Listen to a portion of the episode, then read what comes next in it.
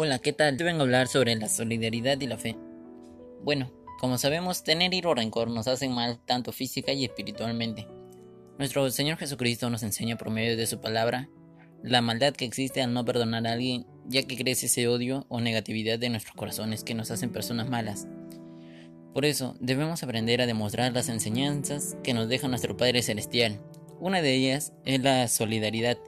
Esto se trata de apoyar o ayudar física y espiritualmente a las personas que más lo necesiten.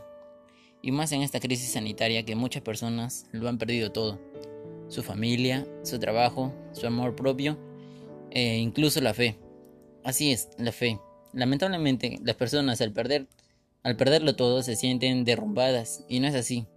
La fe es un sentimiento que nunca se debe perder, por más tumbado que estemos. Debemos tener siempre claro que nuestro Señor nunca nos abandona. Al contrario, al ser el apoyo que, que nosotros necesitamos para salir adelante. Él es como la mano que nos ayuda a levantarnos para seguir luchando en la vida.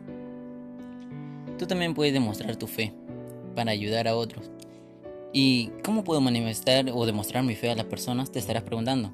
Pues es muy sencillo. Por ejemplo, podemos ayudarlos con una oración por esa persona que pasa por necesidades y, su, y para su familia para que gocen de buena salud.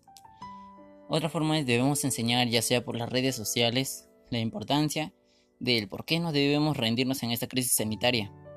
La predicación es una oportunidad clave para dar forma a actitudes y valores dirigiéndose al corazón y a la mente de las personas. Un gran ejemplo es la fe del Papa Francisco, que nos invita a redescubrir el valor de la comunión, ya que unidos a Cristo nunca estamos solos, sino que formamos un solo cuerpo del que es Él en la cabeza. Todos nosotros podemos realizar estas acciones, niños, jóvenes y adultos. Y tú, amigo mío que me escuchas, te invito a solidarizarte con aquellas personas de tu entorno que más lo necesiten. Tal vez no, no sea económicamente, pero la fe y la creatividad del amor es infinito y tú puedes ayudar de distintas formas. Una de ellas es rezando por quienes lo necesiten y así alimentará su espíritu para que puedan seguir de pie. Gracias.